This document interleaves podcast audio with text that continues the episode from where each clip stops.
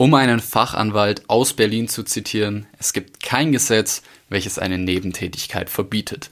Tolle Sache, dachte sich ein Polizeiobermeister aus Hessen, denn der hat zusammen mit seiner Frau eine GmbH gegründet und das Ganze lief wirklich hervorragend. Das Geschäft lief gut, hohe sechsstellige Beträge wurden erwirtschaftet. An sich super tolle Sache für ihn und seine Frau, die Geschäftsführerin war.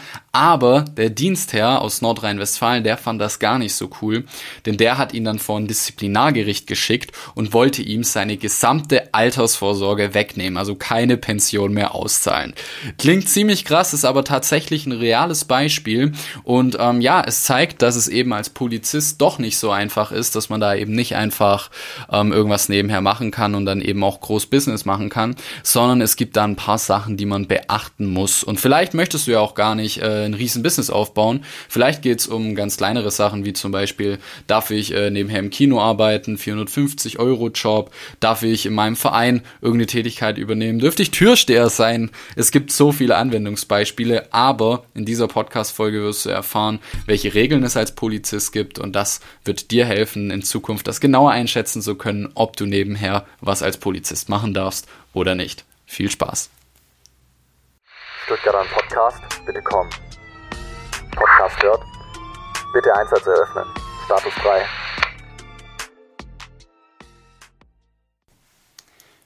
Um wieder zurück zu dem Fachanwalt aus Berlin zu kommen, er hat vollkommen recht, es gibt kein Gesetz, welches eine Nebentätigkeit verbietet. Allerdings gibt es sehr, sehr viele Gesetze, die das Ganze beschreiben, was man da machen muss und wie das Ganze geregelt ist. Weil Polizei und Gesetze, du kannst es dir denken, das passt einfach wie die Faust aufs Auge. Und so ist es auch hier, denn im Beamtenstatusgesetz Satz 1 kannst du schon hier die ersten Infos sammeln, denn in Satz 1 steht da schon geschrieben, dass Nebentätigkeiten bei Beamten anzeigepflichtig notwendig sind. Das bedeutet, du musst quasi deinem Dienstherr mitteilen, dass du diese oder jene Tätigkeit machst. Das ist mal so das absolute Minimum, was es bei Beamten gibt.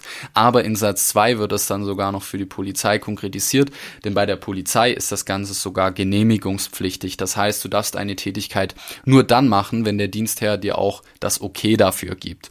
Und äh, wie das natürlich bei dir im Detail geregelt ist, das musst du natürlich dann beim jeweiligen Land oder beim Bund erkundigen, denn da gibt es natürlich Riesenunterschiede Unterschiede, ob du jetzt Bundespolizist oder Landespolizist bist. Aber die meisten Länder orientieren sich an den einheitlichen Regeln vom Bund, kann im Einzelnen abweichen, aber im Kern sind die doch alle sehr, sehr ähnlich und da lässt sich schon das ein oder andere rauslesen aus den folgenden Paragraphen.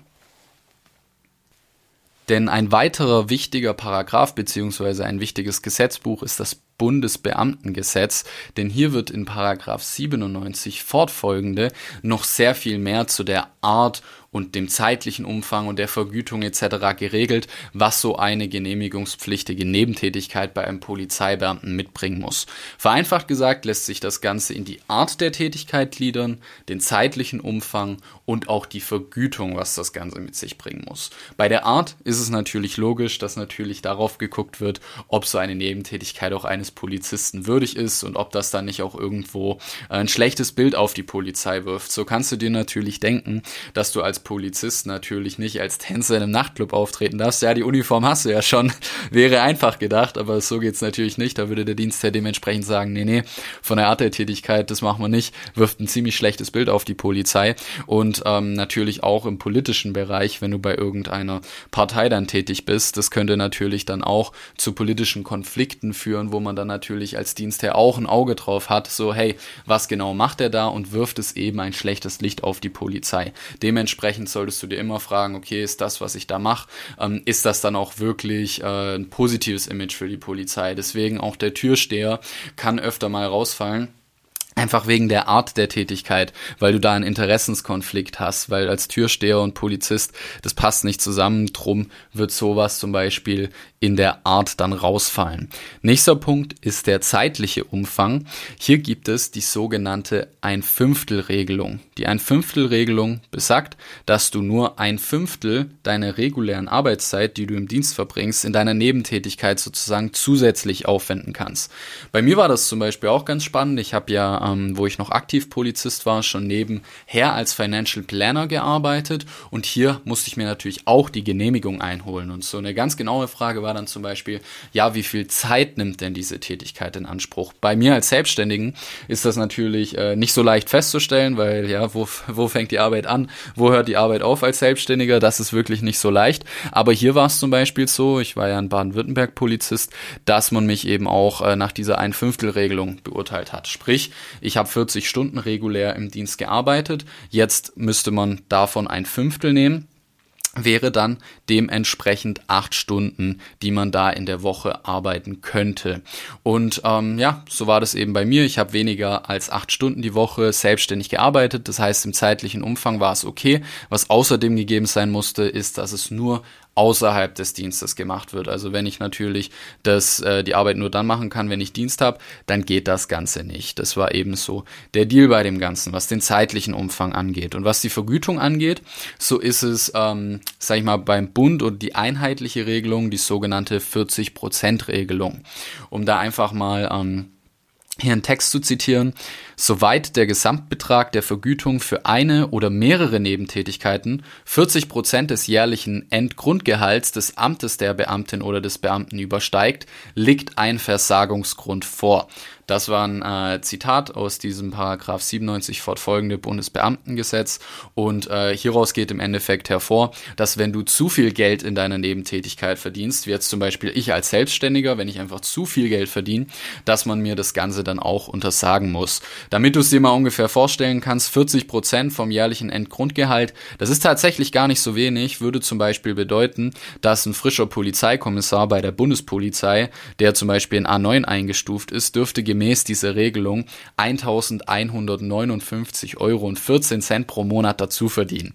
Das ist auf jeden Fall ganz gut, aber wie schon gesagt, äh, das Ganze ist von Land zu Land unterschiedlich und bei mir zum Beispiel in Baden-Württemberg war es so, dass man da nicht auf diese 40%-Regelung gegriffen hat, sondern dass man hier auf 450 Euro das Ganze limitiert hat. Sprich, wenn ich äh, ja eben mehr als 450 Euro verdient habe, dann durfte ich das Ganze dementsprechend nicht machen.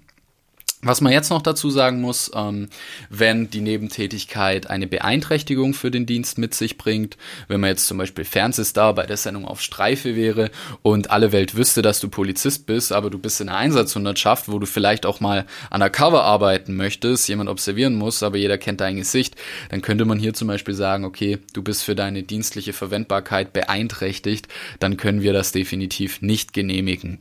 Ansonsten, was äh, neben der Art der Zeit und der Vergütung noch extrem wichtig ist, ist, dass du eine Tätigkeit vor Beginn anmeldest. Das ist ganz arg wichtig, wenn du zum Beispiel jetzt wie bei mir ähm, eine Gewerbeanmeldung schon machst, bevor du die Genehmigung hast, dann kann es natürlich ganz schön blöd sein, wenn du im Nachgang dein Gewerbe wieder abmelden musst oder noch blöder natürlich eine GmbH gründest und äh, das erst im Nachgang dem Dienstherr anzeigst, weil äh, du musst tatsächlich vor Beginn der Tätigkeit das Ganze anzeigen und wenn du das nicht machst, dann könnte hier schon ein Versagungsgrund vorlegen oder ein Disziplinarverfahren gegen dich eingeleitet werden. Sprich, bevor du das Ganze machst, musst du es anmelden und was auch noch ein wichtiger Punkt ist, du hast die Pflicht zur Aktualität.